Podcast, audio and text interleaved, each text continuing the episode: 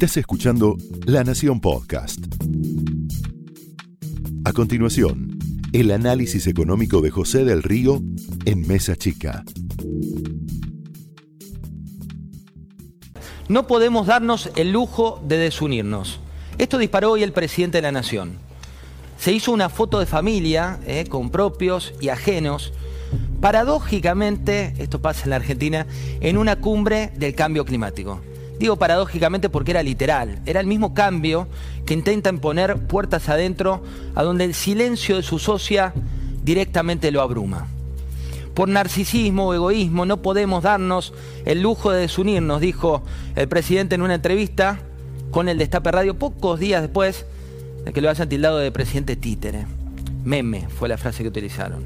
La unidad es absolutamente necesaria para el presidente, pero no así para Cristina Fernández de Kirchner, quien ya anticipó, sí, ya anticipó, que esa unidad es necesaria sí y solo sí se gobierna, dijo, para mejorarle a la vida a la gente.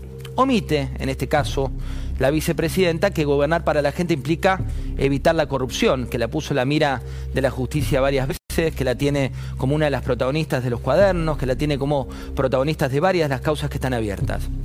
La unidad por sí misma no garantiza nada, dijo CFK también en una reunión con un grupo de militantes humanos que había hecho mucho por la unidad del Frente de Todos, ella, eso dijo, y que los que hoy gobiernan, grupo al que aludió pero se excluyó, son los que deben demostrar que también la sostienen.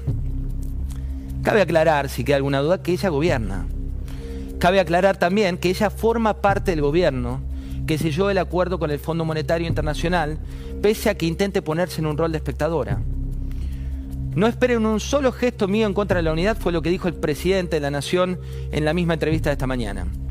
El presidente soy yo, el que toma las decisiones también soy yo, aludió Fernández. La fractura, claro está, es soy un organismo de hecho, pero no de derecho aún. Falta un poquito para que eso, esa fractura expuesta sea de derecho.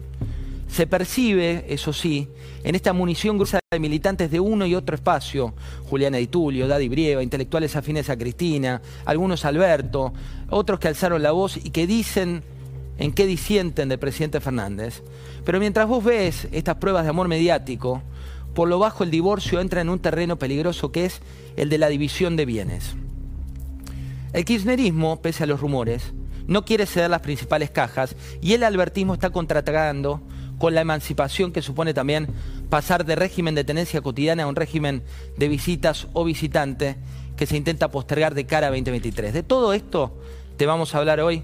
Sean bienvenidos. Esto fue el análisis económico de José del Río en Mesa Chica, un podcast exclusivo de La Nación.